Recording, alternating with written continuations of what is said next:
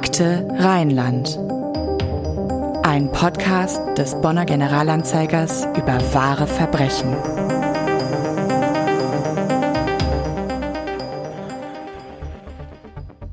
Ja, hallo zusammen und willkommen zur Live-Folge von Akte Rheinland.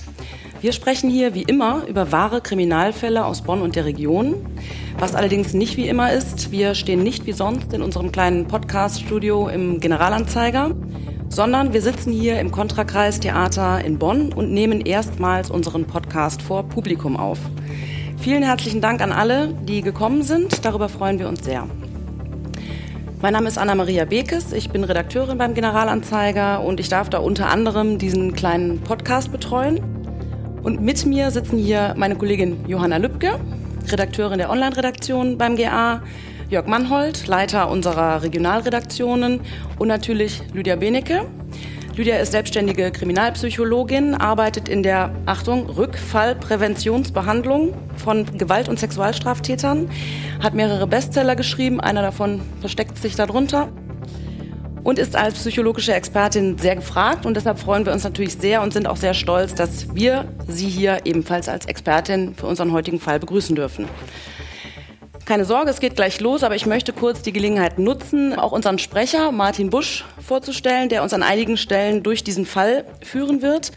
Und im Hintergrund sorgen auch noch Techniker dafür, dass mit der Technik eben alles glatt läuft und am Ende auch noch eine Podcast-Episode dabei herauskommt.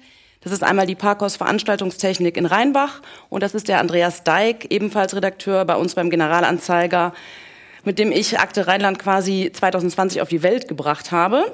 Und Andreas hat uns im Vorfeld dieser Veranstaltung sehr bestärkt und auch überhaupt gar keinen Druck auf uns ausgeübt, indem er, indem er immer wieder betont hat, dass wir heute nicht wie sonst beliebig Quatsch erzählen dürfen, den er dann rausschneidet, sondern dass wir einen Take haben. Also vielen herzlichen Dank für diesen Druck. Und danke natürlich auch ans Kontrakreistheater dafür, dass wir heute hier sein dürfen. Jetzt soll es aber losgehen und ich warne an dieser Stelle einmal vor, also wer noch gehen möchte, es wird hier heute um ein Verbrechen gehen, dessen Schilderung sehr verstörend sein kann.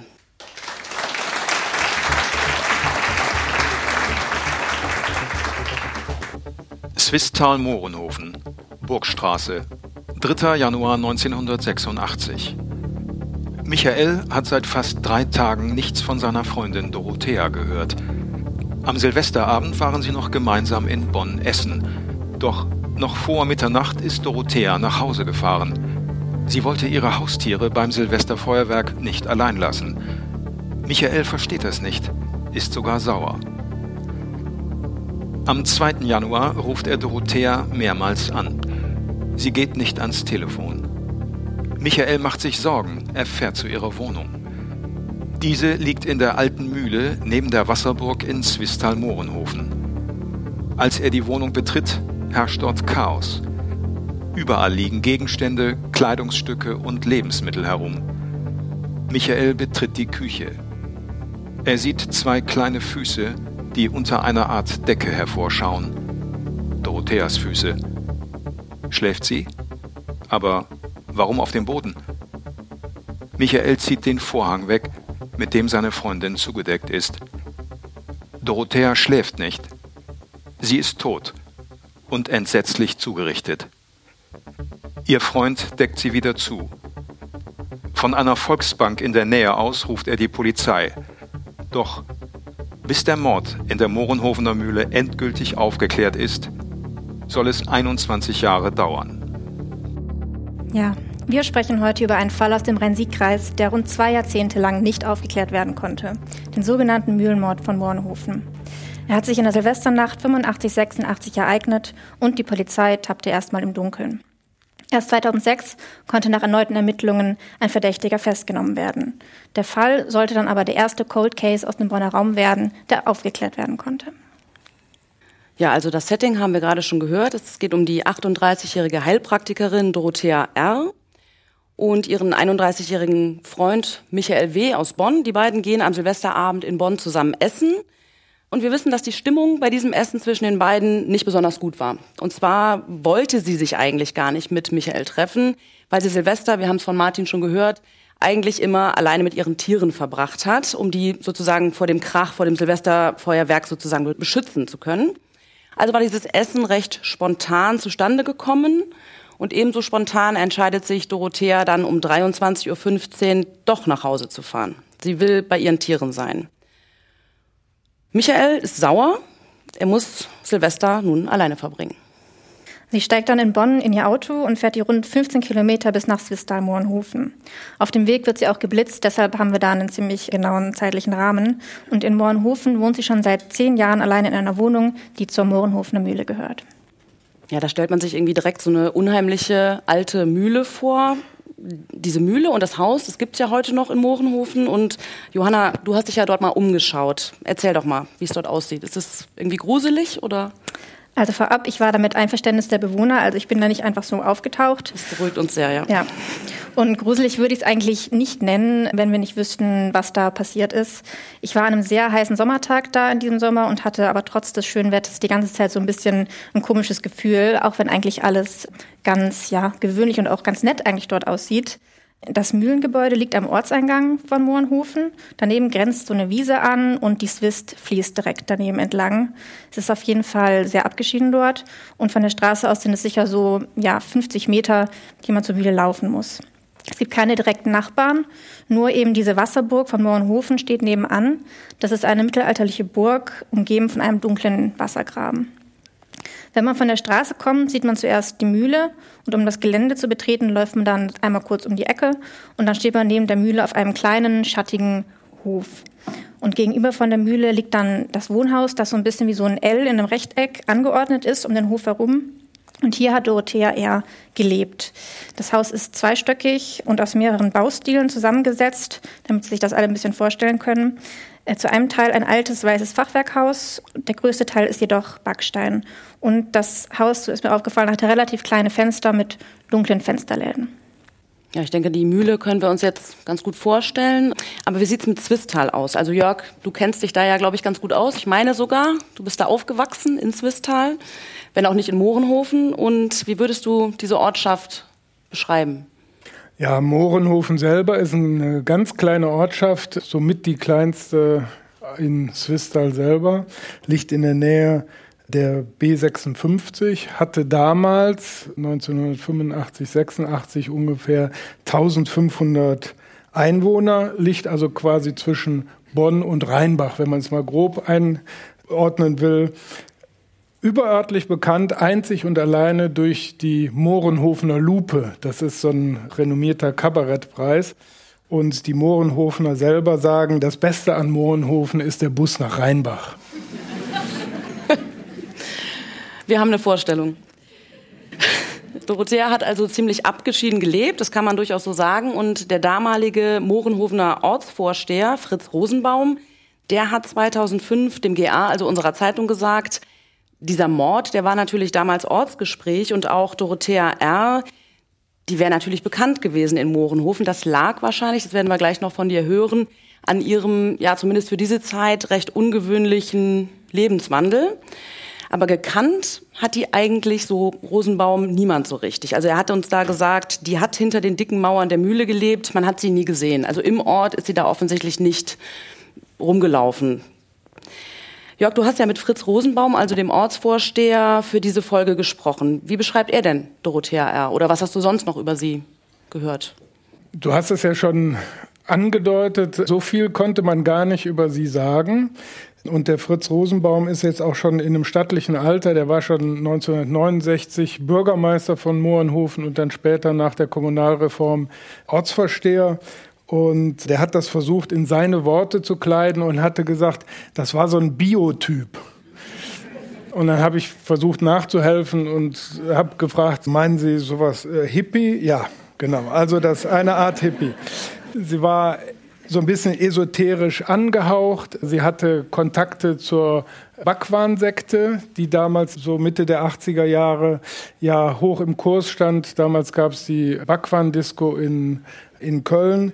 Also da gab es unheimlich viele Kontakte. Bei der Tatortaufnahme hat man so ungefähr 1500 Kontakte rausgefiltert.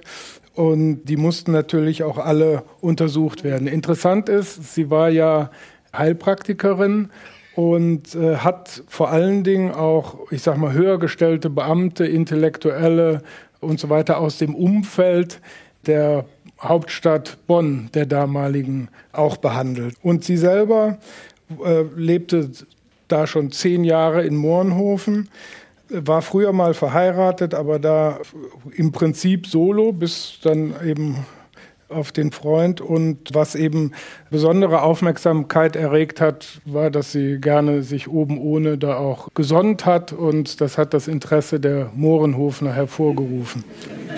Kann man sich vorstellen, ja. Und sie war, was ja für die Zeit damals auch ungewöhnlich ist, oder denke ich zumindest, dass es damals noch ungewöhnlich war, auch Vegetarierin. Also das war wahrscheinlich in Mohrenhofen jetzt auch nicht der Standard. Genau, also es gab, gibt da so ein paar Signalworte, die da immer wieder erwähnt werden. Auch autogenes Training, was jetzt heutzutage ganz normal ist, wurde ja damals so ein bisschen mit spitzen Fingern angefasst und so weiter. Also es wurde auch gesagt, dass sie Geisterbeschwörungen betrieben äh, hätte und so weiter. Also sie hatte spirituelle Fähigkeiten. Das hat dann auch äh, ihr Freund Michael dann später vor Gericht nochmal erwähnt und hat versucht, den Menschen auf die Art und Weise zu helfen.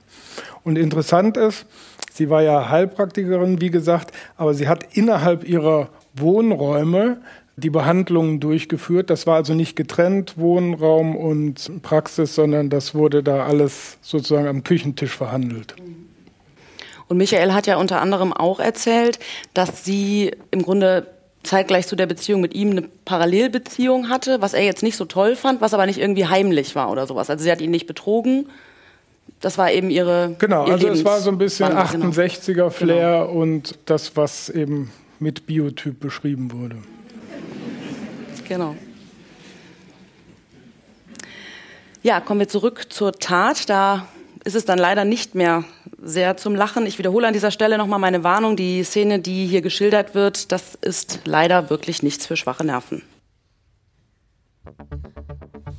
Swistal Mohrenhofen, Burgstraße. 31. Dezember 1985, Silvesterabend, kurz vor Mitternacht. Dorothea kommt zu Hause an, betritt die alte Mühle, in der sie alleine lebt. Im Flur will sie das Licht anmachen, doch es bleibt dunkel. Die Glühbirne wurde aus der Fassung geschraubt. Und im Dunkel ihres eigenen Zuhauses wartet jemand auf sie. Der Mann attackiert sie aus dem Nichts, schlägt auf die 38-Jährige ein, bis sie zu Boden geht. Er erdrosselt sein Opfer, sticht immer wieder auf die Frau ein. Als ihr Freund Michael Dorothea findet, ist die Leiche nackt. Um den rechten Fuß ist ein Kabel gewickelt, eine Strumpfhose um den rechten Oberarm. Ihre Brüste hat der Mörder abgeschnitten. Sie liegen in Katzenschalen auf dem Küchenboden. Dorotheas toter Körper ist übersät mit Prellungen. Im Unterleib der Leiche stecken Messer und Gabeln. Am Hals sind Würgemale zu sehen. Über den toten Körper wurde Alkohol gegossen und Körner wurden darüber gestreut. Jörg, du hast ja nicht nur mit dem Ortsvorsteher von Mohrenhofen gesprochen, sondern auch mit einem Polizisten, der damals an der Ermittlung beteiligt war. Das ist Hans-Willi Kernenbach, der war damals junger Kommissar in Bonn und er war mit als erster am Tatort. Und wir wissen sogar, wo Herr Kernenbach sich heute aufhält, nämlich genau hier bei uns ja, schönen guten Abend. Äh, vorgestellt wurde schon. Ich war dann einer, der mit im Dunkeln getapert ist. Ne? Wie gerade gesagt wurde, 21 Jahre. Wir haben natürlich versucht, da äh, Licht reinzubringen in die Ermittlungen. Die Meldung bei der Leitstelle war um 16 Uhr. In den späten Abendstunden wurde ich dann dort hingeschickt als äh, Tatortbeamter, als zuständiger Todesermittler des äh, ersten Kommissariates und fand dann äh, schon die ersten äh, Kollegen von der Mordkommission vor, Staatsanwaltschaft, Rechtsmedizin und bin dann in den Tatort reingegangen. Man muss sich das so vorstellen, über zwei Stufen kommen in einen langen, äh, schmalen Flur. Nach rechts äh, war die Waschküche, da war der Hund einige Tage alleine gewesen. Die hatte den, der Täter hatte wohl den Hund da eingesperrt. Der hat auch keine große Widerstandskraft. Der Hund war ein kleinerer. Geradeaus ging es zur Außenterrasse, dahinter ist noch ein Teich, die Tür war zu. Und links war die Küche. Die Küche war der engere Tatort. Und wie schon hier skizziert, habe ich dann äh, die Leiche vorgefunden. Für Rettungsmaßnahmen war eh keine Möglichkeit mehr gegeben. Und ab dann laufen die Regularien der möglichst spurenschonenden Vorgehensweise. Das heißt, man versucht möglichst spurenschonend sich da zu bewegen, was schon schwierig war, weil es war sehr klebrig. Man hatte da Campari noch ausgeschüttet, eine Flasche war zu Bruch gegangen, die schon angesprochenen Körner, die klebten. Insofern war das schon alleine vom Bewegungsablauf her hm, schwierig. Ja, und dann gehört der engere Tatort dann dem Tatortbeamten vom Fachkommissariat und den Kollegen von der Kriminaltechnik. Ich war zuständig zusammen mit dem Kollegen für die Aufnahme des Tatortbefundes. Das war mein längster Tatortbefundbericht mit 70 Seiten, wo sehr viele Details festgehalten wurden und die waren nachher nach den 21 Jahren besonders wichtig, weil auf die Details kommt es dann bei der Gerichtsverhandlung dann auch an. Ja, die Tatortarbeit hat sich dann im Wesentlichen erstmal auf die Leiche beschränkt. Sie wurde ja schon gerade beschrieben. Kein schöner Anblick, aber muss dann sehr konzentriert und systematisch vorgehen. Man ist sehr auf die Sache konzentriert, um alles zu erfassen, was es am Tatort gibt. Alle Details auch protokollieren und parallel dazu läuft die Arbeit der Kollegen von der Spurensicherung also Spurensuche und Sicherung, also daktyloskopische Spuren, Faserspuren, Haarspuren, das ist dann deren Bereich. Und natürlich eine sehr detaillierte Lichtblutmappe erstellen. Sie unterrichten ja inzwischen an der Polizeihochschule in Köln und diesen Fall, haben Sie uns gesagt, behandeln Sie als ein Beispiel für ganz besonders intensive Tatortarbeit. Sie waren da insgesamt mit den Kollegen vor Ort vier Wochen lang und haben Spuren gesichert, also natürlich nicht am Stück. Ne? Warum hat das so lange ja, gedauert? Von der, von der Arbeitsaufteilung schon gerade skizziert. Kriminaltechniker sind für die technischen Belange zuständig. Wir haben insbesondere uns um Sachen gekümmert, die Hinweise auf mögliche Bezugspersonen geben. Deswegen den hohen Bestand an, an Unterlagen, an Daten. Sie hatte weltweit Kontakte. Sie hatte Adressen gesammelt, die Briefumschläge nie weggeworfen. Und von daher waren das eine Unmenge an Daten, die damals übrigens noch nicht computerbasiert erfasst werden mussten. Das ging alles noch mit Schreibmaschine. Von daher war da sehr viel Arbeit und wir haben wirklich in jedem Winkel des verwinkelten Hauses geschaut, ob wir irgendwo einen Hinweis noch auf eine Person finden, die mit ihren Kontakt stand, A, um diese Personen zu befragen, wann sie sie zuletzt gesehen haben, ob sie was Verdächtiges bemerkt haben oder irgendetwas Besonderes aus ihrem Leben wussten und natürlich auch, um Ansatzpunkte für mögliche Tatverdächtige zu finden. Wenn ich noch eine etwas persönlichere Frage stellen darf, Sie waren damals ja sehr jung und das ist ja nun kein, hoffentlich kein Tatort, der alltäglich für Sie war. Wie geht man damit um? Wie haben Sie das verarbeitet? Also ich bin das öfters die Frage. Ich habe keine schlaflose Nacht danach. Ne? Also wenn man das so ein Problem hat, dann sollte man das nicht machen. Man ist sehr fixiert auf die Sachfragen, auf die Sachprobleme. Man weiß, irgendwann kann es sein, dass man vor Gericht steht und für alles, was da festgehalten, eruiert wird, dann auch gerade stehen muss. Und insofern ist man da schon sehr sachlich konzentriert. Es ist natürlich ein besonderer Tatort gewesen. Die Details jetzt auch bezüglich des Abschneidens der Brüste über uns postmortal, also nach dem Tod, wie die Rechtsmediziner festgestellt haben, ist natürlich etwas, was man sein Leben lang nicht vergessen wird. Das war schon sehr außergewöhnlich.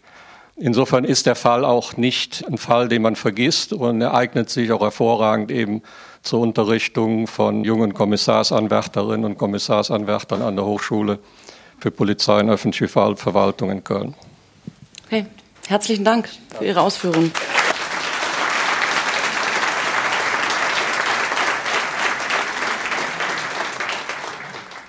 Ja, Hans-Willi Kernbach hat uns gerade sehr eindrücklich geschildert, wie das damals war vor Ort, die Tatortarbeit.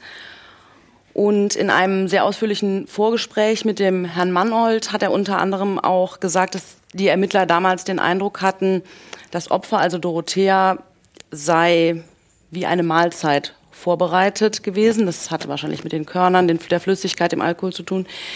Das ist natürlich eine sehr, sehr drastische Beschreibung, die aber angesichts der Tat ja erstmal einleuchtet, wenn man da jetzt so drauf schaut. Mich interessiert sehr, wie du das als Kriminalpsychologin bewertest, Lydia. Was könnte dahinter stecken? Also ich habe bei dieser Formulierung auch überlegt, dass die sich sicherlich ergeben hat aufgrund dieses ungewöhnlichen Bildes, dass da eben unterschiedliche Körner verwendet wurden, ganz gezielt. Aber man muss immer genauer hinschauen und das allein reicht zum Beispiel nicht aus, um jetzt äh, zum Beispiel daran zu denken, jemand hätte vielleicht potenziell eine kannibalistische Fantasie. Also bei Mahlzeit würde man ja jetzt wahrscheinlich an so einen Begriff denken, aber dafür gab es hier auch weiterhin keine so naheliegenden Anhaltspunkte. Von daher muss man, glaube ich, vorsichtig sein, wenn man solche ungewöhnlichen Details interpretiert. Ja. Mhm. Und in unserer Berichterstattung und auch in anderen Medien war im Zusammenhang mit diesem Mord auch oft von einem Ritualmord die Rede. Und als wir dir das im Vorgespräch erzählt haben, warst du nicht besonders begeistert von der Wortwahl. Das Problem ist, dass, dass in der Allgemeinbevölkerung solche Worte ja Assoziationen wecken. Und ich denke mal, dass bei vielen Menschen, wenn sie sowas in der Zeitung lesen, eine Assoziation käme wie, da wäre irgendein ideologischer, vielleicht religiöser oder esoterischer Hintergrund. Und gerade weil ja beschrieben wurde, dass das Opfer zumindest sich für Esoterik interessierte, ist das ja etwas, was dann auch tatsächlich geprüft wurde. Das scheint ja auch so gewesen zu sein. Und dennoch hat sich das in keinster Weise bestätigt. Also man muss direkt sagen, es war bei näherer Prüfung kein Hinweis auf irgendeine esoterische, religiöse, ideologische Idee hinter diesem Tatort. Und deswegen ist das Problem, dass das Wort natürlich so eine, so eine Assoziation wecken kann. Ich will aber direkt kurz erwähnen, dass bei der sehr schwierigen Frage, wie man eben erwägt, ob zum Beispiel ein Täter sexuell sadistisch motiviert ist, also gefährlicher sexueller Sadismus in unserem wissenschaftlichen Sinne, da gibt es tatsächlich einen Punkt, deswegen habe ich hier gerade mein Buch aufgeschlagen, da sind nämlich unterschiedliche Skalen, die ich auch erwähnt habe, die wissenschaftlich verwendet werden, wo Merkmale erwähnt werden, die eben im Gesamtbild dann zu interpretieren sind. Und hier wird zum Beispiel auch die Wendung genutzt, hinterlässt Hinweise darauf, dass die Tat für ihn einen rituellen Charakter hatte. Oder in einer eben anderen Wendung ist das beschrieben mit setzt ritualisierte Handlungen während des Deliktes dann tatsächlich um. Allerdings ist das Problem, dass hier eher etwas anderes gemeint ist. Hier ist nicht was Ideologisches gemeint, sondern die Frage ist, ob das eine ganz spezifische Zielfantasie ist, die eben zur sexuellen Erregung, wenn es um sexuellen Sadismus als Motivation ginge, notwendig wäre, wo eine Person eine ganz konkrete Idee hat und für sie wären folgende Elemente ganz wichtig, um wirklich sozusagen die sexuelle Zielfantasie so gut es geht umzusetzen. Und hier ist eben keine Ideologie gemeint. Und sowas muss man halt wissen, weil wenn man dann so ein Wort in der Zeitung liest, dann kann das missinterpretiert werden. Gut, was wir auch dann erfahren haben, ist, dass der Täter das Opfer nicht vergewaltigt hat. Es gab keine Spermaspuren am Tatort oder an der Leiche. Und die Ermittler haben sich letztendlich nicht festgelegt, ob es ein sexuelles Motiv gewesen sein könnte, aber sie haben es auch nicht ausgeschlossen. Also sie hatte ja Messer und Gabel im Unterbauch und im Unterleib stecken. Das legt das ja eigentlich schon nahe, dass da eine sexuelle Motivation dahinter gesteckt hat, oder? Also, da habe ich glücklicherweise eine Primärquelle, nämlich das Urteil. Und im Urteil wurde genau auf diese Erwägungen eingegangen. Zunächst einmal vielleicht noch mal zum Ablauf. Also ich zitiere jetzt mal aus dem Urteil, dass der Angeklagte bereits in der ersten Phase des Geschehens den Angriff in massiver Weise und gegen den Kopf des Opfers richtete, um diese so schnell wie möglich zu überwältigen. Die Kammer zieht diesen Schluss. Also Punkt eins, Sie sagen, das ging sehr schnell. Und es ging hier um die Überwältigung eben. Weiterhin steht im Urteil, dass der Angeklagte nach etwaigen nicht, nicht sicher feststellbaren Würgeversuchen sein Opfer mit dem Telefonkabel erdrosselt hat, steht ebenfalls zur Überzeugung der Kammer fest. Wir sehen also diesen schnellen Ablauf des Überwältigens und dann auch das sehr schnelle Töten eben durch diese Erdrosselung mit dem Telefonkabel. Und jetzt nochmal weiter unten wird auch explizit erwähnt, dass der Geschädigten die Ritz- und Schnittverletzungen postmortal beigebracht wurden, steht ebenfalls fest. Das ist halt insofern interessant, weil es könnte gerade eventuell missverständlich rübergekommen sein. Diese Frau wurde nicht lebend erstochen. Sie wurde mit Schlägen gegen den Kopf zunächst einmal niedergeschlagen, dann mit diesem Telefonkabel erdrosselt und die weiteren Handlungen wurden offenbar vollzogen, als sie bereits tot war. Und das ist durchaus wichtig, denn die Frage wäre ja, was ist die Motivation und würde es einem Täter darum gehen, die Angst zum Beispiel zu sehen, die Schmerzen eines Opfers. Also zu quälen. Das zu quälen, dann wäre dieser Ablauf auf den ersten Blick nicht sehr plausibel. Also er hätte ja auch zum Beispiel, als er sie ja auf dem Boden bereits hatte, sie fesseln können. Er hat ja auch Dinge zur Verfügung gehabt. Er hätte sie mit dem Telefonkabel fesseln können. Oder mit der Strumpfhose, ja. Oder mit der Strumpfhose und sie quälen können. So. Er hat aber entschieden, sie zunächst einmal wirklich zu töten. Das heißt, in dem Sinne zunächst einmal kein Hinweis darauf, dass jetzt diese Folterung, dass sie Angst hat, dass sie Schmerzen hat, was auch immer, dass das irgendwie dazu gehört hätte, zumindest in dem Ablauf nicht zu erkennen. Es kann natürlich auch sein, dass so ein Ablauf spontan erfolgt, dass er sich vielleicht was anders vorstellt. Aber an dem, was wir hier sehen, was abgelaufen ist, ist das jetzt nicht zu erkennen. Und dann werden Dinge mit der Leiche eben vollzogen, diese Ritz- und Schnittwunden, die hier eben erwähnt werden. Und ja, da würde man natürlich überlegen, welche sexuellen Motive können dahinter stecken. Beispielsweise gibt es eine Subform der Nekrophilie. Also die Nekrophilie wäre eine sexuelle Erregung durch bestimmte sexualisierte Handlungen für die Person, die sie durchführt, an einer toten Person. Und es gibt eine Subform der Nekrophilie, bei der eine Person dadurch erregt wird, eine Leiche zu verstümmeln. So. Das wäre dann etwas, was man wieder, ist eine These, in den Raum werfen könnte. Ging es hier eher um das Verstümmeln einer toten Person als um das Quälen einer lebenden Person? Weil bei sexuell sadistischen Tätern ist in aller Regel äh, auch dazugehörig, dass sie sehen wollen, wie das Opfer halt Angst hat, wie es leidet. So. Das sind aber alles nur Erwägungen, die man jetzt hier ziehen würde. Das Problem ist immer, wenn man keine Aussagen der Person hat, die die Tat begangen hat, zu der eigenen Fantasie, ist es immer schwierig. Und was helfen kann, ist, wenn man dann später bei einer Hausdurchsuchung sich anschaut, welches pornografische Material ist da. Beispielsweise würde man da irgendwelche Bücher finden, irgendwelche Bilder, vielleicht auch irgendwelche aus dem Internet heruntergeladenen Sachen. 2006 wäre ja schon die Zeit, wo Menschen auch im Internet schon unterwegs waren und Dinge hätten finden können. Wurde irgendwas festgestellt, was beispielsweise auf nekrophile Fantasien hinweist oder auf irgendwelche anderen Fantasien? Und zumindest habe ich bisher in den Unterlagen, die mir vorliegen, keinen Hinweis darauf gefunden, dass dort in dem Haus entsprechende Darstellungen gefunden worden wären. So. Jetzt greifst du ein bisschen vor, weil so, wir noch nicht 2006 aber, sind. Aber genau, ich muss zumindest schon ja. mal sagen, also das, wir sind noch nicht durch, aber das zeigt schon mal eins. Wenn jemand schweigt und man einen sehr ungewöhnlichen Tatort dieser Art hat, dann muss man sehr viele Hypothesen in Erwägung ziehen und jedes Mal abwägen, was spricht dafür, was spricht dagegen. Und das ist in solchen Fällen halt äußerst schwierig. Was ist denn mit den abgeschnittenen Brüsten? Das ist doch auch Genau, also sehr wichtig ist, es gibt halt unterschiedliche forensische Skalen bezogen auf sexuellen Sadismus bei Taten. Und da ist definitiv der Aspekt, dass eben solche Verletzungen zugefügt werden. Es gibt verschiedene Skalen dieser Art, das würde jetzt zu weit führen. Aber dieser Aspekt ist ein Punkt, der für eine sadistisch motivierte Tat sprechen kann. Jedoch ist dann auch wieder die Frage, man muss ja immer überlegen, gibt es noch eine andere Erklärung, wenn sie vielleicht auch nicht so naheliegend erscheint. So. Eine andere Erklärung wäre zum Beispiel, die Person ist sehr, sehr wütend und denkt, jetzt ist die tot. Wie kann ich jetzt noch meine Wut ausagieren? Und könnte dann sehr, sehr grausame Dinge tun, weil die Wut noch da ist, aber die Person ist tot. So, die reagiert nicht mehr. Das wäre eine Möglichkeit. Auch wenn das, muss ich wirklich sagen, sehr ungewöhnlich wäre bei dem, was wir hier sehen. Aber man muss ja immer trotz allem verschiedene Hypothesen im Kopf haben. Und noch eine dritte Möglichkeit wäre, die Person tötet aus welchem Motiv auch immer die Person und denkt, hm, was mache ich jetzt, um von mir abzulenken? Und hat dann vielleicht im Kopf, nun, jeder in dieser sozialen Gemeinschaft hier weiß, diese Frau hat irgendwelche esoterischen Interessen. Da könnte man natürlich auch eventuell auf die Idee kommen, dann mache ich hier mal ein paar bizarre Sachen und versuche irgendwie die Richtung in Richtung, keine Ahnung, esoterische, was auch immer, für Motive zu lenken, um von vielleicht dem, was möglicherweise viel unspektakulärer als Motiv war, abzulenken. Ich will nur sagen, all solche Dinge müsste man sehr genau abwägen, wenn man alle Details im Kopf hat. Das ist jetzt nur ein grober Abriss, was man alles abwägen müsste.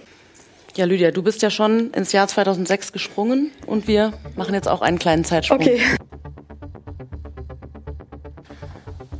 Swistal-Mohrenhofen, Bürgerhaus, 3. Juni 2005. Auf dem Mohrenhofener Dorfplatz geht alles seinen normalen Gang. Ein Mann säubert den Dorfbrunnen, Kinder kommen auf Fahrrädern zur Turnstunde in die Mehrzweckhalle. Aus dem Nebenraum sind Flötentöne zu hören. Die Schüler im Musikschulunterricht spielen Viva Colonia. Nur ein DIN A4-Plakat weist auf Nicht-Alltägliches im Schankraum des Bürgerhauses hin. Polizei Bonn, Speichelprobenentnahme steht darauf. 19 Jahre nach dem Mord an einer 38-Jährigen hat die Polizei die Ermittlungen wieder aufgenommen und versucht, mittels eines DNA-Tests dem Täter auf die Spur zu kommen.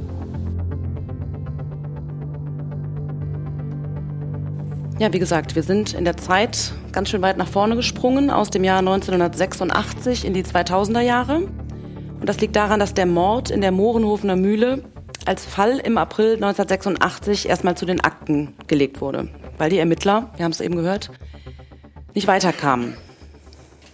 Genau, aber um nochmal kurz im Jahr 1986 zu bleiben und dass wir alle nochmal auf dem gleichen Stand sind, nach einer Obduktion wenige Tage nach der Tat ist dann auch die Todesursache bekannt. Und zwar wurde Dorothea erdrosselt mit besagtem Telefonkabel und nicht erstochen, wie die Polizei ganz am Anfang auch noch angenommen hatte, was ja irgendwie auch nahe lag. Aber da wurde dann eben beachtet, dass die Schnittwunden und die anderen Verstümmelungen nach dem Tod zugefügt wurden. Das wurde unter anderem durch ein Gutachten bewiesen, das eben gezeigt hat, dass wenig Blut aus den Wunden ausgetreten ist.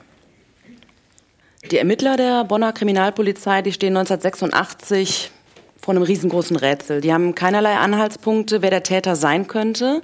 Und es ist eigentlich fast logisch, auf wen der Verdacht dann fällt, nämlich erstmal auf Dorotheas Freund, Michael W. Es ist ein Forstrat aus Bonn und er beteuert, dass er es nicht war. Er hat ja Dorothea auch gefunden und dann die Polizei gerufen. Er bleibt wahrscheinlich einfach in Ermangelung anderer Verdächtiger in den ersten Ermittlungen der Hauptverdächtige. Beweise oder Indizien können aber gegen ihn überhaupt nicht gefunden werden.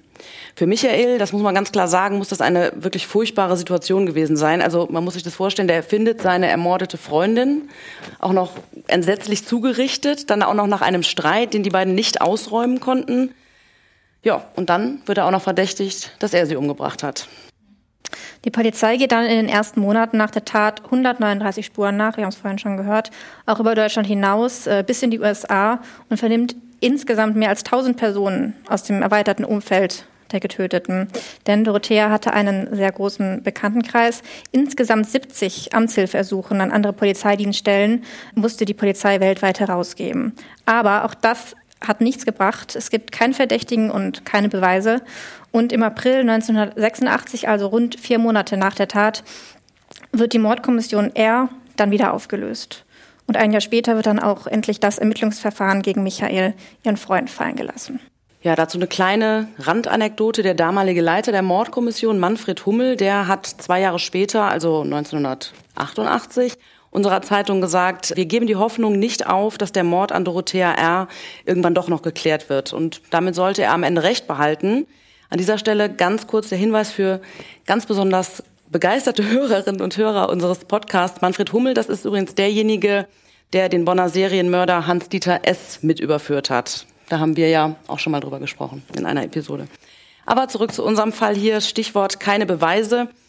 Wir sind bei diesem Fall im Jahr 1986 und ein ganz wichtiges Mittel, um Kriminalfälle zu lösen, das steckt noch in den Kinderschuhen. Die DNA-Analyse. Genau. 1984 wurde die Methode der DNA-Analyse, mit der sich das Erbmaterial, also die DNA verschiedener Menschen miteinander vergleichen lässt, zwar schon entdeckt. Als Methode der forensischen Kriminaltechnik kam die DNA-Analyse aber erstmals 1987 in England zur Anwendung. Das war dann eine Reihenuntersuchung an 5000 Männern damals. 1986 in Deutschland fehlt es aber in diesem Fall eben noch an der konkreten Technik, um DNA-Spuren auszuwerten. Und dann wird der Fall eben erst viele Jahre später, im Oktober 2003, initial routinemäßig erneut aufgerollt. Und die Asservate, also die Gegenstände vom Tatort, wurden glücklicherweise so lange aufbewahrt. Jörg, du hast dich dann mit dem neu aufgerollten Fall beschäftigt. Wie wurde denn damals vorgegangen? Wir hatten ja eben vom Herrn Kernbach gehört, dass er vier Wochen damals äh, vor Ort war und diese ganzen Asservate, diese Gegenstände, die eine Be Bedeutung hatten und die möglicherweise auch Spurenträger waren, sind wirklich sehr sorgfältig über diese 20 Jahre da archiviert worden. Und so ist man hingegangen und hat mal abgeglichen, welche Spuren sind da Und wir haben auch gehört, es sind insgesamt 1500 Kontakte möglich gewesen. Das heißt, das ist wirklich also eine Flut an Spuren, die da untersucht werden müssen nach DNA-Technik. Und dann guckt man, welche kann man abgleichen und sagen, das ist jetzt jemand, den wir kennen, der überhaupt nicht in Frage kommt, der ein Alibi hat und so. Und dann kommt am Ende da möglicherweise ein Kreis an Menschen heraus, die da in Frage kämen, doch der Täter gewesen zu sein. Und vor allen Dingen ist es auch wichtig, dass an bestimmten verdächtigen Gegenständen, ich nenne jetzt mal diese Glühbirne, die seinerzeit äh, da rausgedreht wurde, damit es dunkel ist und der Täter das Opfer überwältigen konnte, dass da unter anderem eine Spur identifiziert werden konnte, die später von Bedeutung war. Darüber hinaus sind dann aber auch noch sogenannte Profiler des Landeskriminalamtes Düsseldorf eingeschaltet worden und die haben eine operative Fallanalyse vorgenommen. Das heißt, die haben aufgrund der Spuren ein Täterprofil erstellt und haben versucht, dem Täter näher zu kommen. Und demnach war der Mann zum Zeitpunkt der Tat zwischen 20 und 60 Jahre alt. Also das ist das, was Sie vermuten. Ne? Das ist das, ja. was Sie vermuten nach der Analyse. Das ist natürlich weit aufgespannt, aber es war kein Jugendlicher mehr und es war auch kein ganz alter Mann. So. Die äh, operative Fallanalyse hat gesagt, er war in diesem Alter und er war ledig. Und so suchte man dann erstmal nach einem unverheirateten Mann bei der Überprüfung dieser Kontakte. Und da war auch das Signalwort einer, der beziehungsunfähig gewesen sein muss. Daraus filterte die Kripo dann hunderte Männer heraus, die in den fraglichen Jahren in Mohrenhofen und in der Nähe gewohnt haben. Das war das dritte Kriterium. Das ne? war das dritte Kriterium dass das Opfer so zurückgezogen gelebt hat und so versteckt sozusagen hinter dieser Mühle, dass der Täter Ortskenntnis haben musste. Das waren so die Ansatzpunkte. Damals war der Mordkommissionsleiter Werner Jüssen von der Bonner Polizei. Der hat auch äh, die Mordkommission, jetzt die neu gebildete Mordkommission geleitet. Dann kommen wir dazu, was wir eben gehört haben, dass dann drei Tage lang in Mohrenhofen die Personen, die da in Frage kamen, gerastert worden sind, also sprich, denen die DNA-Spuren abgenommen wurden. Genau.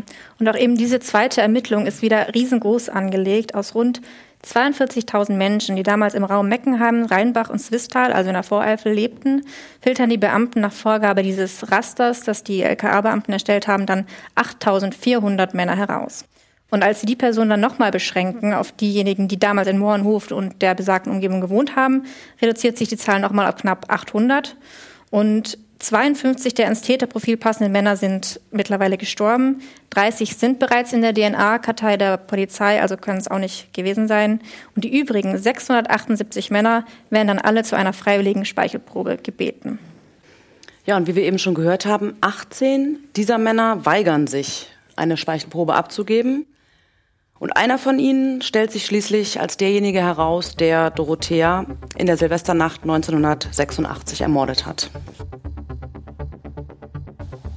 Bonn, 15. März 2007, Landgericht. Alle Augen sind auf den Mann im Anzug gerichtet, der von Justizwachtmeistern zu seinem Platz neben seinem Verteidiger geführt wird.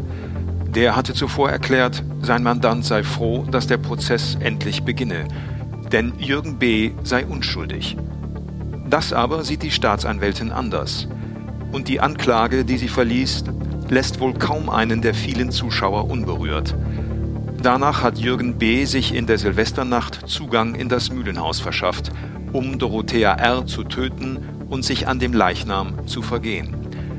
Vorgeworfen wird Jürgen B. Mord aus Heimtücke zur Befriedigung des Geschlechtstriebs und zur Ermöglichung einer weiteren Straftat, nämlich Störung der Totenruhe. Ja, wir haben jetzt gerade eine Szene aus dem Prozess gehört, aber wer steht da eigentlich vor Gericht, Jörg? Du hast dich mit dem mutmaßlichen Täter beschäftigt. Ja, wir haben schon drüber gesprochen. 18 Männer haben sich seinerzeit geweigert, Speichel abzugeben, um ihre DNA überprüfen zu lassen. Darunter Jürgen B., 50 Jahre alt und damals dann wohnhaft in Mannebach bei Daun, also in der zentralen Eifel sozusagen. Er war gelernter Schlosser und hat zum Tatzeitpunkt eben tatsächlich in Mohrenhofen gewohnt, ist aber kurze Zeit später, ich glaube zwei Jahre später, dann nach Daun gezogen. Und es gibt, obwohl er sich geweigert hat, erstmal keinen dringenden Verdacht. Ich habe ja länger mit dem Herrn Kernbach darüber gesprochen und da gab es diesen Moment, wo ich gefragt habe, also wenn hunderte Männer ihr DNA abgeben, ihre Speichelprobe, aber 18 sich weigern, dann müssen ja eigentlich die Alarmglocken schrillen. Dann muss man sagen, die sind besonders verdächtig. Aber da hat er mich aufgeklärt und gesagt, das ist so nicht der Fall. Also das allein reicht nicht. Das allein reicht ja. nicht. Man braucht juristisch gesehen dann wirklich auch nochmal Anhaltspunkte, einen konkreten Verdacht, um dann eventuell diese Speichelprobe zu erzwingen was ich sehr interessant fand. Also es gab erstmal keinen dringenden Verdacht und deshalb ist es schwierig, überhaupt einen richterlichen Beschluss dahingehend eben zu erwirken. Daraufhin haben zwei Beamte ihm einen Besuch abgestattet in Mannebach und wollten ihn zu einer freiwilligen Abgabe überreden, aber er hat sich weiterhin geweigert. Und jetzt kommt ein interessanter Punkt.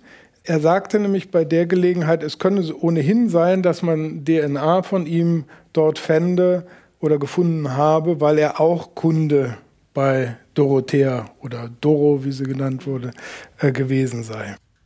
Das, da kann ich eigentlich gleich reingrätschen, ja. weil in ihrer Kundenkartei ist er nicht zu finden, obwohl er das natürlich behauptet.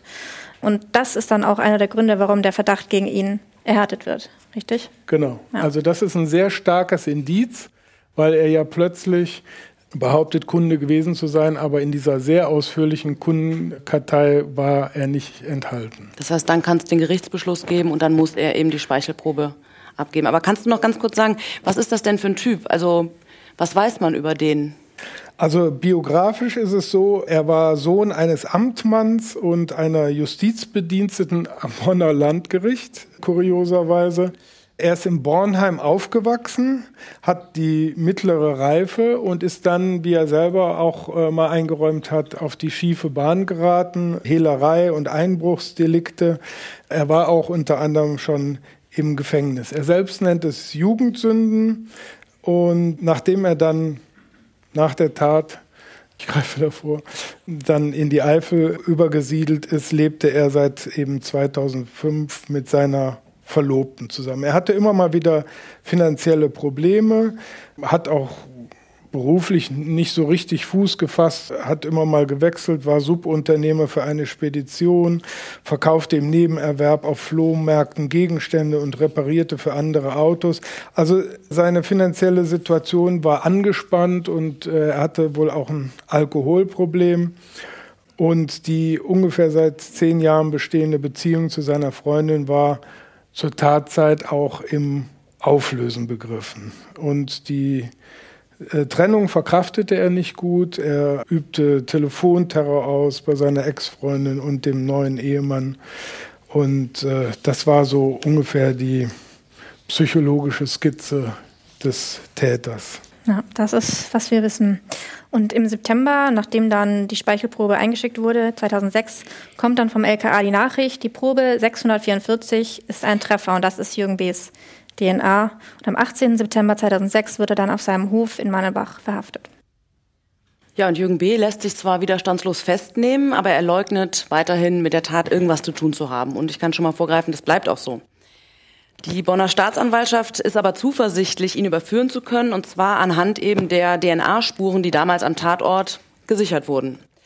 Der Verdächtige und schließlich Angeklagte, das kann ich auch schon mal sagen, der wird im Laufe dieses ganzen Verfahrens der Ermittlungen und dann später des Prozesses immer wieder seine Aussagen verändern. Was wir aber sicher wissen, ist, dass er und Dorothea sich zumindest oberflächlich gekannt haben. Mohnhofen ist schließlich, wie wir gehört haben, nicht besonders groß und sie haben anscheinend auch nicht weit voneinander gelebt. Aus dem Gerichtsurteil wissen wir, dass der eben finanziell eher schlecht aufgestellte Jürgen B. sich mit Gelegenheitsjobs über Wasser hielt und auch bei Dorothea in der Mühle und an ihrem Auto äh, kleinere Reparaturen durchführte. Und beide, also Dorothea und er, hatten sowohl einen Hund als auch Hühner zu Hause und auch darüber haben sie sich anscheinend ab und zu ausgetauscht. Jürgen B. behauptet dann aber eben auch, er sei von ihr zusätzlich noch behandelt worden mit einer Rückenbehandlung an Silvester mit Kräuterwickeln und sie habe ihn dann auch noch manchmal zu dem Drink eingeladen. Das ist allerdings eine Behandlung, die sehr unwahrscheinlich erscheint, weil Patientinnen von Dorothea als auch eine befreundete Heilpraktikerin sagen aus, dass Rückenwickeln nicht zu ihrem Behandlungsangebot gehört hätten und auch nicht das Trinken von Alkohol. Ja, im März 2007 beginnt der Prozess am Bonner Landgericht dann. Und vor Gericht erklärt eine LKA-Gutachterin direkt zu Beginn, welche Spuren dem Angeklagten zweifelsfrei zuzuordnen sind. Und zwar sind es alle zehn Fingerkuppen der blutigen Handschuhe des Opfers. Unter einem Fingernagel des Opfers gibt es eine Spur, an ihrer Strumpfhose, an einem der Körnergläser in der Küche und auch an dem Telefonkabel, mit dem Dorothea R. erdrosselt wurde. Und, Jörg, du hast es eben schon gesagt, auch eben an dieser halb rausgedrehten Glühbirne, die so aus der Fassung gedreht war, da findet sich DNA von Jürgen B. Und der kann keine Erklärung dafür liefern, wie seine DNA jetzt ausgerechnet an diese Glühbirne gelangt sein könnte. Alles andere kann man ja vielleicht erklären, aber warum sollte er DNA bei seiner Heilpraktikerin an der Glühbirne hinterlassen haben? Es wird außerdem auch bekannt, dass Jürgen B. sich noch vor seiner Verhaftung brennend für die zur Tatzeit noch nicht existierenden Möglichkeiten des DNA-Beweises interessierte. Das wusste man, weil die Ermittler in einer, in so einem Blöckchen, in so einer Kladde des Angeklagten auf dessen Hof in der Eifel einen interessanten Vermerk gefunden haben. Und zwar hat er sich da notiert, ZDF Abenteuerwissen, die DNA-Falle, der todsichere Beweis. Und Jürgen B. soll auch die Ermittler selbst gefragt haben, wo denn Spuren von ihm gefunden worden waren. Also er war da sehr interessiert daran. Was dann auch bekannt wird, ist, dass sich zur Tatzeit, wie wir ja gerade auch schon gehört haben, seine langjährige Freundin von ihm getrennt hatte. Und an jenem Silvesterabend war die weit weg auf Korsika mit ihrem neuen Freund. Und sie sagt dann auch in dem Prozess aus. Bonn, 3. April 2007, Landgericht. Immer wieder blickt die 48-jährige Frau im Zeugenstand vor dem Schwurgericht zum Angeklagten. Für sie ist der 52-jährige Jürgen B. auf keinen Fall der Täter. Die Zeugin war neun Jahre lang seine Freundin, bis kurz vor dem Mord. Da verließ sie ihn und an jenem Silvesterabend war sie weit weg auf Korsika mit einem neuen Freund. Nein, für sie sei es undenkbar, dass Jürgen B. der Mörder ist. Sie habe ihn als ausgesprochen liebevollen Mann erlebt. Sie war 18, als sie mit ihm zusammenkam, und nie sei er gewalttätig gewesen. Ihre Aussage fällt ihr erkennbar nicht leicht. Sie zögert, bevor sie antwortet, will sichtlich nichts Falsches sagen. Mit dem Angeklagten sei alles ganz normal gewesen, sagt sie leise. Sie habe sich 1985 vom Angeklagten getrennt, weil sie habe leben wollen. Er habe sehr darunter gelitten. Eines Tages, sie weiß nicht mehr wann, habe er ein altes Gewehr auf den Tisch gelegt und gesagt, wenn sie ihn verlasse, erschieße er sich. Das mit dem Gewehr hat mich sehr verunsichert, sagt sie jetzt vor Gericht. Sie habe ihm zugetraut, dass er sich selbst umbringt. Und sie versichert, wenn er in der Lage wäre, jemanden umzubringen, dann hätte er mich umgebracht. Ich habe ihn verdammt nochmal verletzt. Als sie am 4. Januar 1986 aus Korsika zurückkam, verbrachte sie noch eine Nacht mit dem Angeklagten vor der endgültigen Trennung. Es sei ein letztes, tief trauriges Aneinanderklammern gewesen. Als sie im vergangenen Jahr erfuhr, dass er als mutmaßlicher Mörder verhaftet worden war, trat sie mit ihm in Kontakt und bemühte sich, Beweise für seine Entlastung zu finden, zum Beispiel Alibizeugen für die Tatnacht. Vergeblich. Ja, also der Auftritt dieser Ex-Freundin vor Gericht, der stellt einen schon vor Rätsel. Das Bild, das sie da von dem Angeklagten zeichnet, das passt ja überhaupt nicht in das eines brutalen Mörders. Also das ist ja ein super netter Typ, der auf gar keinen Fall irgendwas in der Art gemacht haben kann, oder, Lydia? Das ist ein Bild, das Menschen haben, dass jemand, der etwas so Gewalttätiges tut, dass der vielleicht auch im Alltag gewalttätig erscheinen müsste, besonders eben vielleicht in so einer Situation, wo er wütend ist, verlassen worden zu sein. Aber in der Realität gibt es halt manchmal den Tätertypus von jemandem, der die Aggression gegenüber einer Person, die ihm nahesteht, sehr hemmt. Und das könnte hier der Fall sein, denn sehr auffällig ist ja der zeitliche Bezug zu dieser Trennung. Und offensichtlich war er ja auch sehr verzweifelt. Das hat ja auch diese Situation, wo er droht, sich selbst zu suizidieren, gezeigt, dass da schon sehr tiefe Verzweiflung herrschte und auch das Verhalten offenbar, was er da gezeigt hat, also immer noch zu ihr Kontakt aufzunehmen, übergriffig zu sein, in diesem verzweifelten Versuch, die Beziehung wiederzugewinnen. Man erkennt ja starke Emotionen in diesen Beschreibungen. Und es gibt genau diesen Tätertypus, der dann die Wut nicht gegenüber der Person ausagieren kann, die ihm viel bedeutet. Und deswegen wird diese Person, diese Seite an diesem Täter niemals zu sehen bekommen. Ich habe auch schon mit solchen Menschen gearbeitet, wo sogar alle gesagt haben, das kann nicht sein, genau hier, weil jemand, der so absolut überhaupt nicht aggressiv ist, sondern eher das Gegenteil, also super höflich und so jemand, dem man nicht mal zutrauen würde, irgendwie mal laut zu werden. Das kann nicht sein, dass jemand dann ein brutales Delikt begeht, aber diese aggressionsgehemmten Täter gegenüber nahen Bezugspersonen können dann manchmal an einer stellvertretenden Person diese Wut rauslassen. Das ist ein bekannter Tätertypus. Und das würde natürlich hier in dem Gesamtbild durchaus Sinn machen als Hypothese. Und kann es sein, dass solche, ich sag mal, wutmotiviert, nennst du das ja, dass solche wutmotivierten Täter hm, schwer zu unterscheiden sind von tatsächlichen, ja, gefährlich sexuell sadistischen? Das ist genau etwas, was immer wieder in der Literatur auch diskutiert wird. Denn jemand, der sehr wütend ist, der kann auch extreme Gewalt anwenden oder eben Dinge tun, die sehr erniedrigend sind. Und dann ist es, wenn die Person keine Auskunft gibt und wenn man bei ihr zu Hause eben keine eindeutigen Indizien für spezifische sexuelle Zielfantasien findet, teilweise sehr schwierig, das zu unterscheiden. Und ich denke, ich werde das nachher noch etwas ausführlicher vielleicht erklären, wenn es um diese ja, Sadismus-Skalen geht. Aber auf jeden Fall erst einmal kann man auch davon ausgehen, dass Wut hier zumindest eine Rolle spielte. So. Oder dass das zumindest wahrscheinlich erscheint, so würde ich sagen. Ja, die Ex-Freundin wird dann in dem Prozess auch nach ihrem Sexualleben mit Jürgen B. gefragt. Und als Antwort gibt es die an, es sei alles normal gewesen. Und andere befragte Ex-Freundinnen und auch seine damalige Verlobte sagen ähnliches. Und das bestätigt eigentlich das, was du gerade gesagt hast. Auch andere Bekannte wie ein ehemaliger Angestellter auf der Burg Mohrenhofen sagen, sie könnten sich solche Taten bei ihm eben nicht vorstellen. Aber andere Zeugen gibt es dann doch, die dann ein etwas anderes Bild von Jürgen B. zeichnen. Bonn, 16. April 2007. Landgericht. Am fünften Prozesstag vor dem Bonner Schwurgericht gerät die Fassade von Jürgen B. ins Wanken. Er scheint doch nicht der nette, völlig normale Freund gewesen zu sein, den seine Freundinnen vor Gericht beschreiben. An diesem Tag tritt eine Zeugin auf, die etwas anderes berichtet. Jürgen B. soll in einschlägigen Magazinen Frauen, mit Vorliebe alte Frauen, gesucht haben, um an ihnen sadistische Neigungen auszuleben.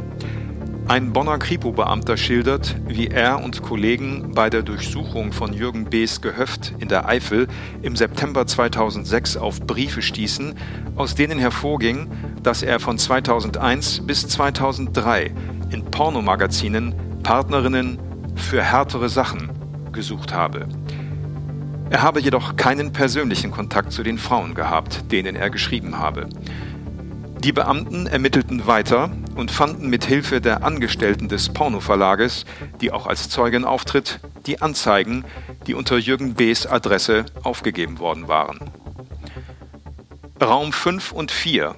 Erzieher 47 erzieht im Beisein des Gatten dessen Frau. Die Damen sollten jenseits der Wechseljahre sein, gern Jahrgänge vor 1933. Diverse Räumlichkeiten vorhanden auch Wochenendaufenthalte möglich. Raum 5 und weiter. Seriöser und dominanter R, Mitte 40, sucht devote Sie oder Paar, von dem sie erzogen wird. Habe eigene Vorstellungen, die mit dem Normalen nicht mehr viel zu tun haben. Alter zwischen 50 und 70 Jahren, gerne auch älter. Viagra vorhanden und kann mitbenutzt werden bin auch an Foto- und Videomaterial von alten und sehr alten Frauen interessiert. Ja, diese schönen Inserate, die wir jetzt gehört haben, die werden dann auch vor Gericht vorgelesen. Und es geht hier eindeutig um sadomasochistische Praktiken. Und was dann auch rauskommt, ist, dass Jürgen B. seine jetzige Verlobte auch über so eine Anzeige mit Sadomaso-Inhalt kennengelernt hat. Kann man denn aus solchen Vorlieben schon irgendetwas schließen, Lydia?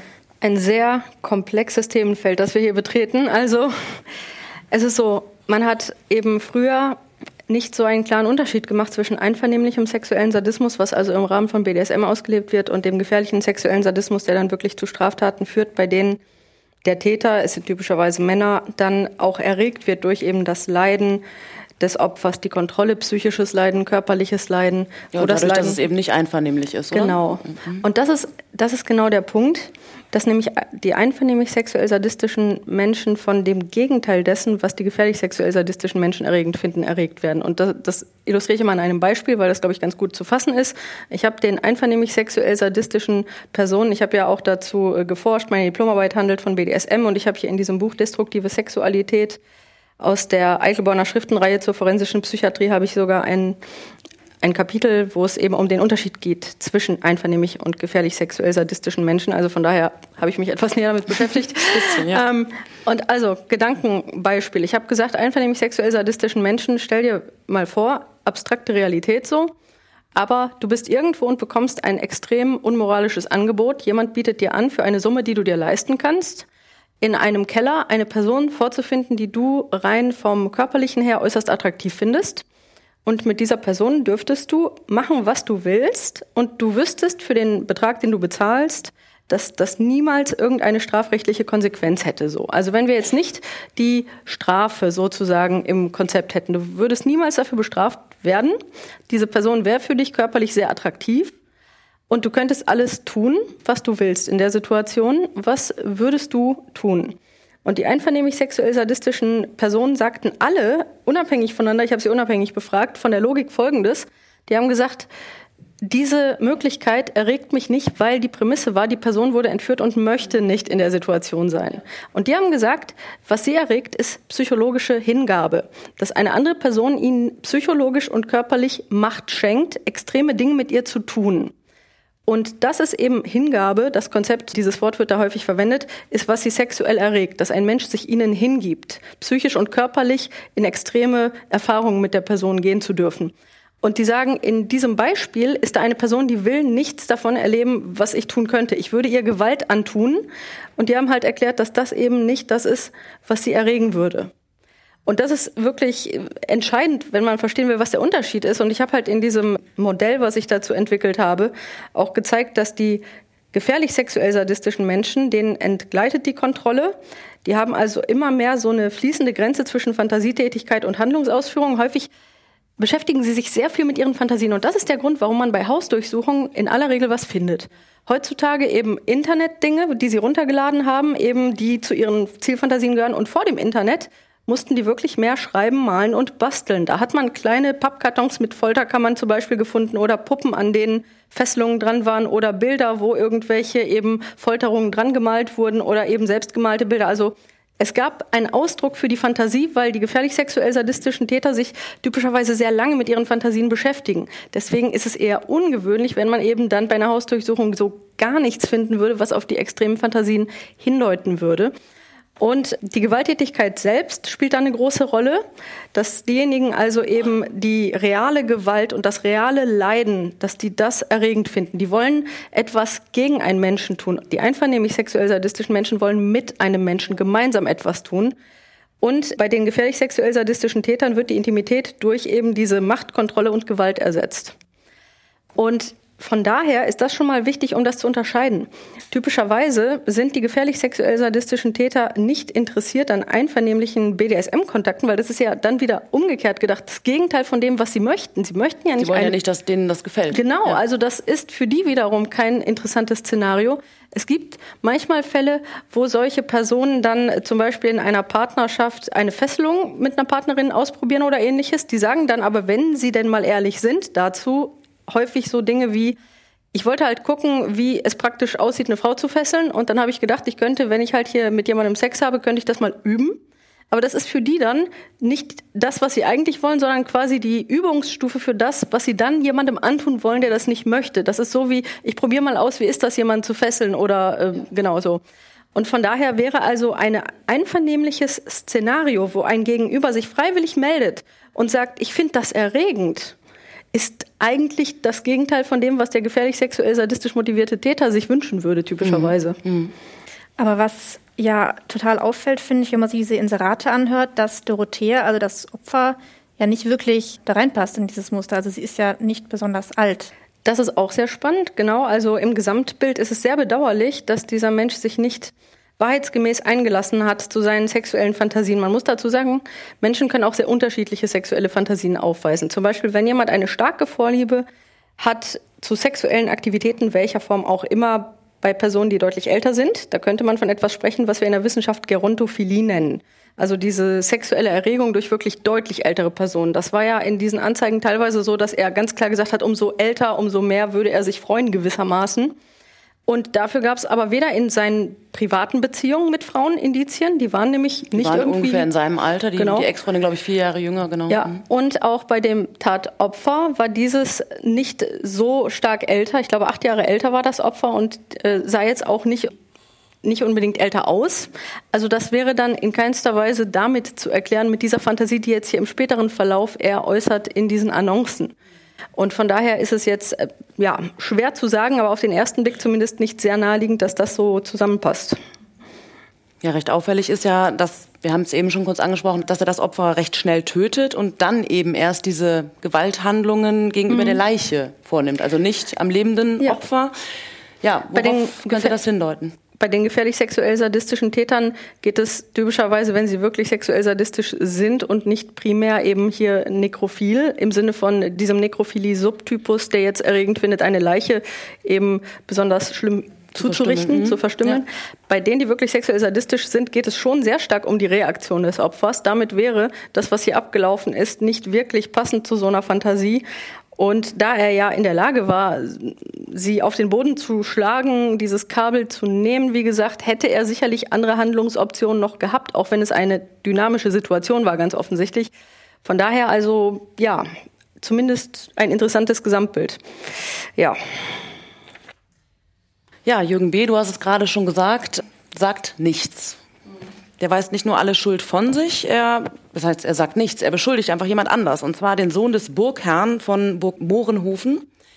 Der hat wenige Monate nach der Tat Selbstmord begangen. Allerdings findet ein rechtsmedizinisches Gutachten heraus, dass er zur Tatzeit gar nicht am Tatort gewesen sein kann. Es wurde eine Mageninhaltsanalyse bei Dorothea gemacht, der zufolge der Tod spätestens um 1.30 Uhr in der Nacht, in der Silvesternacht eingetreten sein muss. Und da feierte der Burgherr Silvester in Bonn und zwar nachweislich. Ja, und es gibt dann noch ein für mich sehr gruseliges Detail. Und zwar Jürgen B.'s Ex-Freundin hat, wie im Prozess dann rauskommt, als Kind selbst in der Mohrenhofener Mühle gewohnt. Sie war nämlich die Tochter des damaligen Müllers gewesen. Ob das einen Zusammenhang zu der Tat hat oder äh, wie das zu bewerten ist, wurde aber unseres Wissens nach nie beleuchtet oder ähm, auf jeden Fall nicht geklärt. Und die Frage, die sich ja eigentlich aufdrängt, ist, was ist das Motiv für diese Tat? Also warum hat er das gemacht? Die Ex-Freundin, die ihn ja verlassen hatte kurz vorher, die schildert diese, diese unheimliche Szene mit dem Gewehr, als er eben droht, sich zu erschießen. Ja, der Zusammenhang drängt sich ja eigentlich wirklich auf zwischen diesem Verlassenwerden und Verletztwerden von der Ex-Freundin und der Tat, oder? Das ist auf jeden Fall ein spannender örtlicher Bezug und sicherlich war ihm ja, wenn er so lange mit der Frau zusammen war, auch bekannt, dass dieser Ort für sie ein wichtiger und sicherlich schöner Ort war, ein Ort, an dem sie ihre frühe Kindheit verbrachte. Von daher ist das und der zeitliche Zusammenhang zu der Trennung und seiner extremen emotionalen Reaktion auf die Trennung natürlich vom Gesamtbild her naheliegend anzunehmen, dass er irgendwie diesen Ort aufgesucht hat, auch aus mit diesem Grund. Wäre zumindest ein interessanter Zufall, wenn da gar keine Zusammenhänge bestehen. Wir werden es aber in letzter Instanz natürlich niemals genau wissen. Aber gehen wir mal davon aus, er wäre dorthin gegangen, weil er jetzt an Silvester traurig ist. Er weiß, diese Frau ist jetzt glücklich mit einem anderen an einem wunderschönen Ort. Er ist einsam hier zurückgelassen. Sie hat sich von nichts umstimmen lassen. Und ähm, nun, man weiß auch nicht, ob er vielleicht ein bisschen was getrunken hat. Das würde ja später auch noch eventuell eine Rolle spielen, die Diskussion. Aber auf jeden Fall wissen wir bis heute nicht, was hat ihn motiviert, an diesen Ort zu gehen. Interessant ist hier, dass auch das Gericht angemerkt hat, dass, ich zitiere, aus der Sicht des Angeklagten war nicht damit zu rechnen, dass diese besagte Frau noch vor Mitternacht nach Hause kam. Und weiter hinten steht konkrete Anhaltspunkte dafür, dass der Angeklagte dieses Wissen hatte und dann auch noch bis kurz vor Mitternacht auf eine Rückkehr hoffte und wartete, hatte die Kammer indes nicht. Also man wusste, dass das Opfer häufig an Silvester beschloss, allein zu Hause zu sein. Aber an diesem Abend hatte sie sich ja eben verabredet, war ja auch längere Zeit weggeblieben.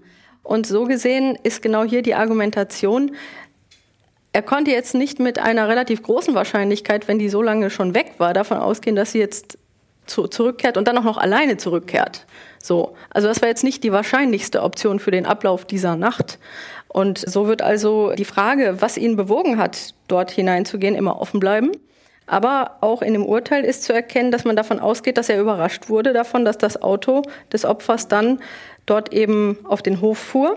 Er konnte ja diese Uhrzeit auch überhaupt nicht abschätzen und offenbar dann ist er auf die Idee gekommen, das Licht eben nicht mehr benutzbar zu machen und dann wirklich entschlossen, also sich wirklich entschlossen hat, diesen Angriff durchzuführen. Ja. Also wir können nicht hundertprozentig wissen, hat er wirklich auf sie gewartet oder hat sie ihn tatsächlich überrascht? Klar ist aber, was er dann getan hat und da wird ja schon eine sehr, sehr starke Wut ähm, deutlich und die Staatsanwältin hat auch im Prozess gemutmaßt, dass sich eben diese am Opfer Dorothea ähm, ausagierte Wut eigentlich in Wahrheit gegen die Ex-Freundin richtet. Und hier wäre halt das Problem, dass wenn so jemand sich gar nicht einlässt, dass es schwer zu trennen ist, weil es kann auch sein, dass jemand sagen wir mal, extreme sexuelle Fantasien hat und durch so eine aktuelle Wutsituation dann quasi das Ausagieren von Wut mit extremen Fantasien auch koppeln kann.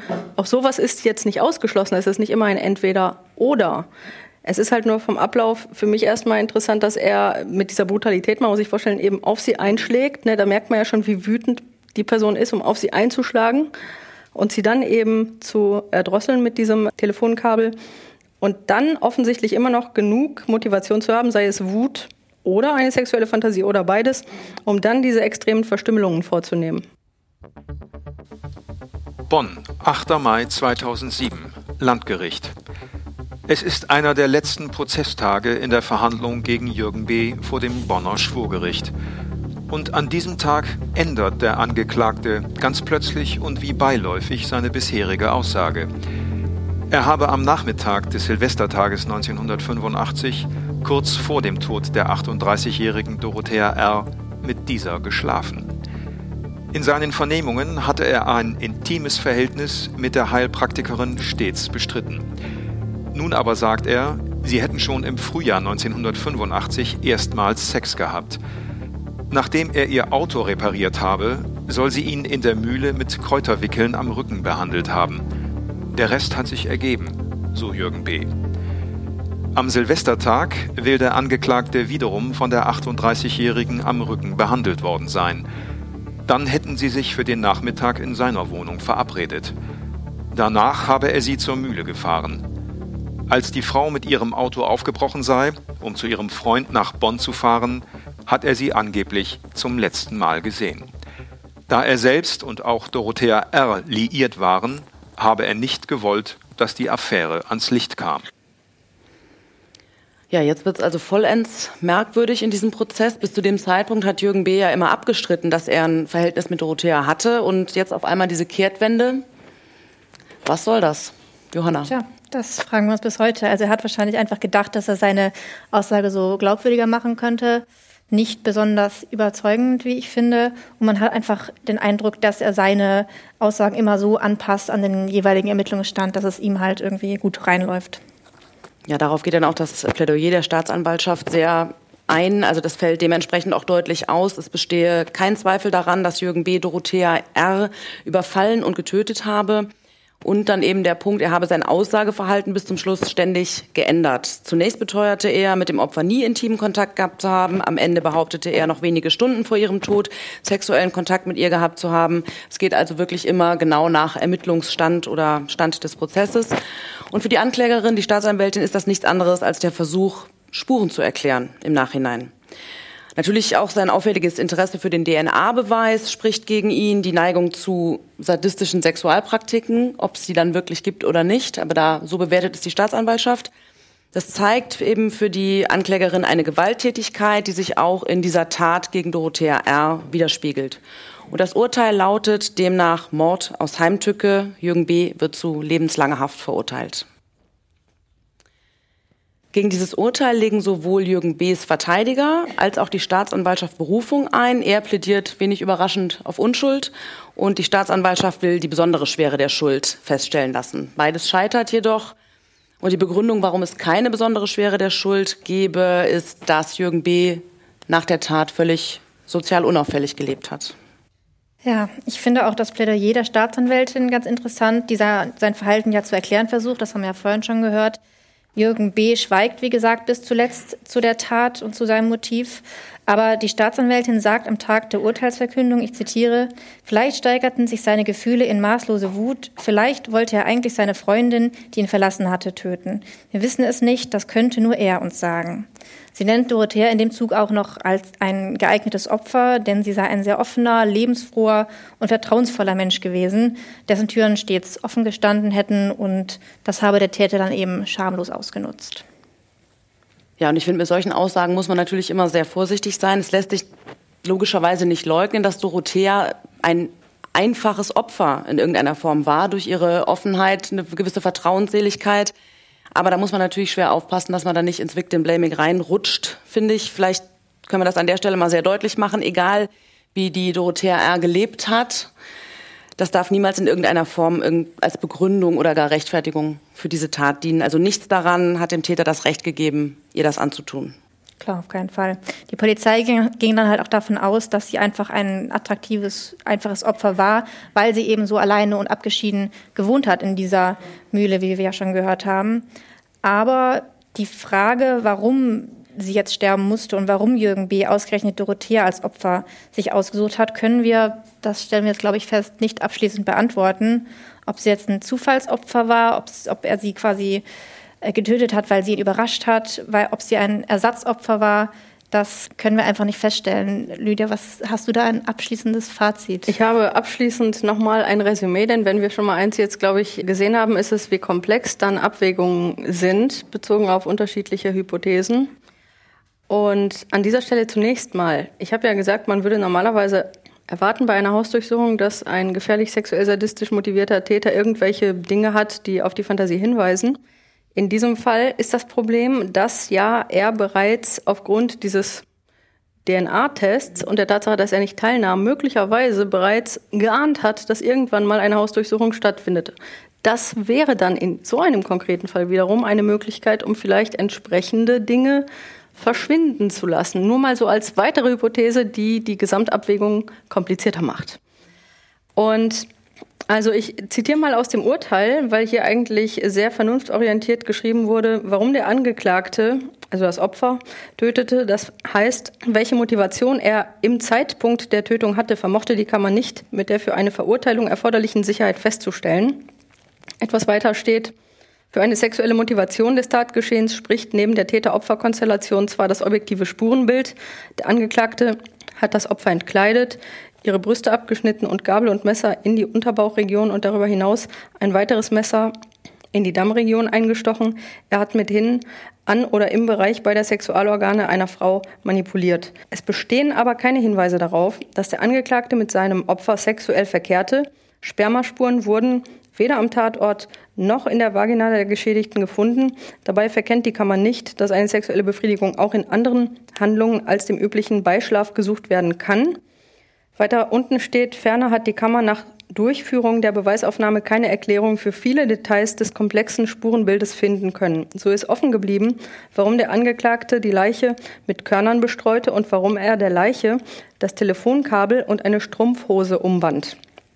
Das war auch noch ein Aspekt. Also wenn es eine ungewöhnliche sexuelle Fantasie wäre, dann würde für immer im Kopf dieses Täters die Erklärung dafür verbleiben, wie dann dieses, wie gerade schon beschrieben, äußerst ungewöhnliche Gesamtbild zusammenpasst. Mhm. Weil allein diese beiden Sachen wie Telefonkabel und Strumpfhose wurden eben um bestimmte Körperteile gebunden, hat auf den ersten Blick jetzt keine Funktionalität gehabt, außer es wäre eine, die nur in der Fantasie des Täters eben einen Sinn machen würde. Einerseits haben wir also dieses ungewöhnliche Spurenbild mit diesen ungewöhnlichen Verwendungen von Telefonkabel und Strumpfhose, dann diese extremen Verstümmelungsaspekte und dann auch eben diese Körner. Interessant ist natürlich im Gesamtbild, er hat nichts mitgebracht, was für eine konkrete Umsetzung einer spezifischen Zielfantasie sprechen würde. Viele der gefährlich sexuell sadistischen Täter haben eine sehr konkrete Vorstellung davon, was sie erregt und bringen genau die Dinge mit, von denen sie wissen, dass sie eben in ihrer Fantasie dann auch wichtig sind. Und er hat nur benutzt, was da war im Grunde. Genau, also mhm. ziemlich spontan entschieden, ich nehme mal dies, ich nehme mal das, da ist auch noch was. Also so, das ist zumindest schon mal etwas, was für eine sehr dynamische Entwicklung der Gesamtsituation spricht. Und um die Sache noch komplexer zu machen, werde ich noch mal kurz darauf hinweisen. Ich habe ja schon gesagt, dass forensische Einschätzungen zum Sadismus bis heute in der Fachliteratur ziemlich komplex diskutiert werden.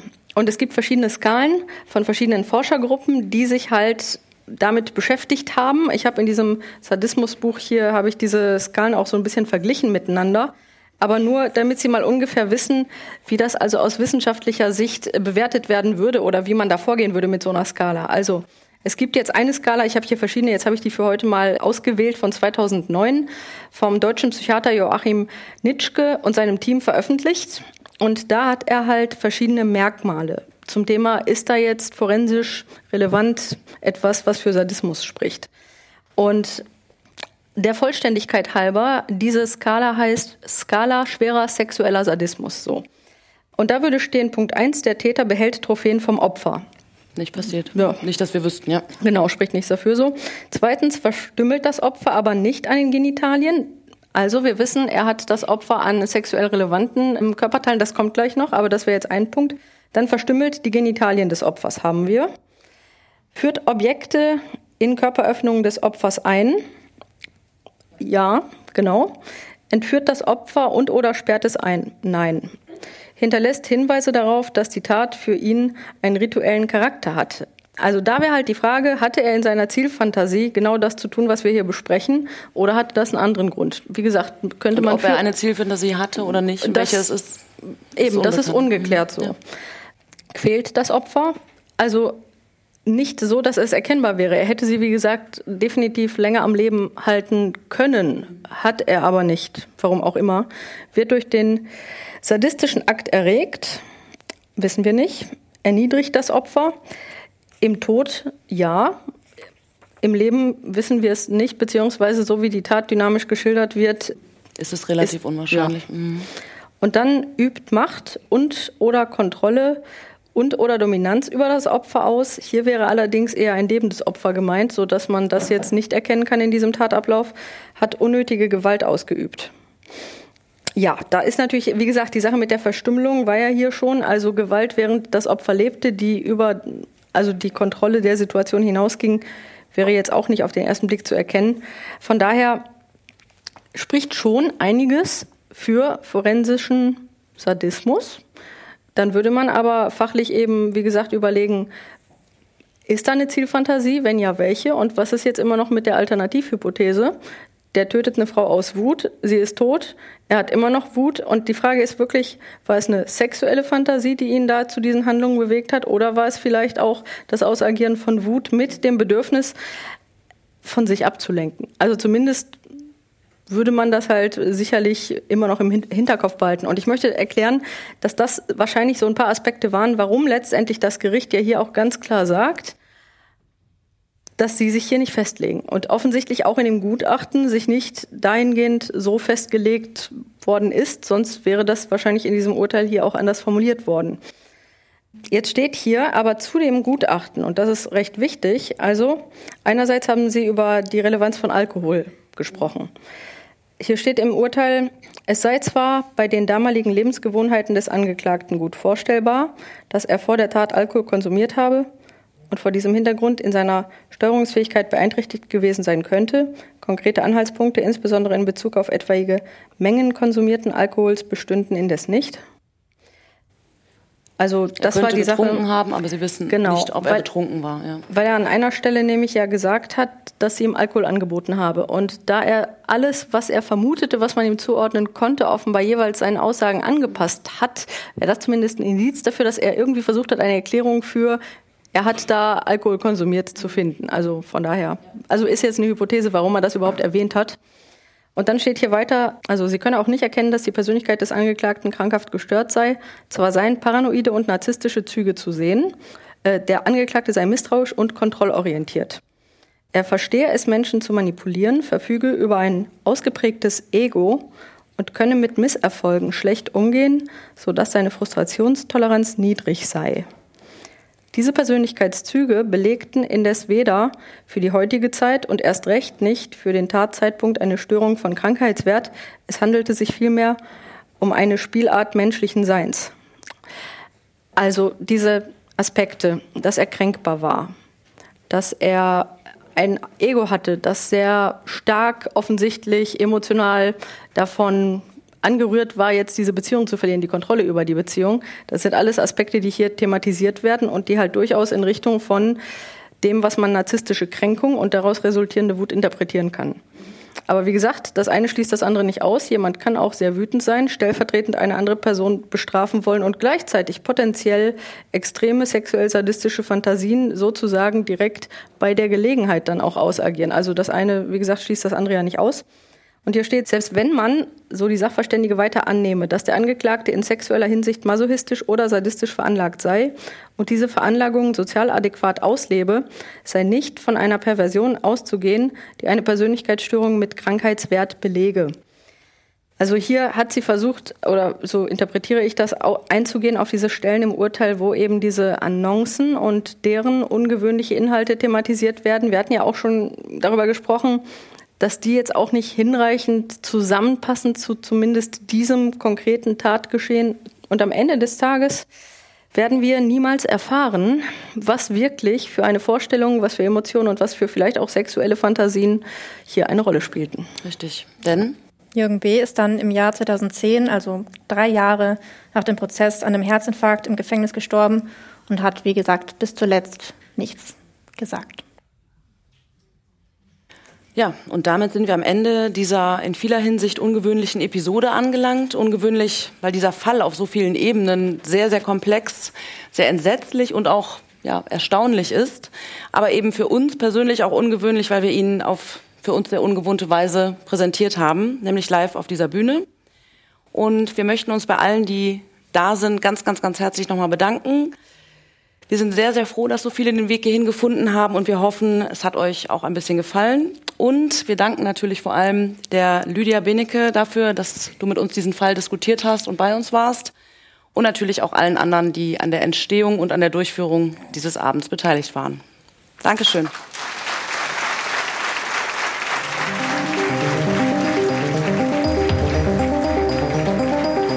Das war Akte Rheinland der GA-Podcast zu Kriminalfällen aus Bonn und der Region.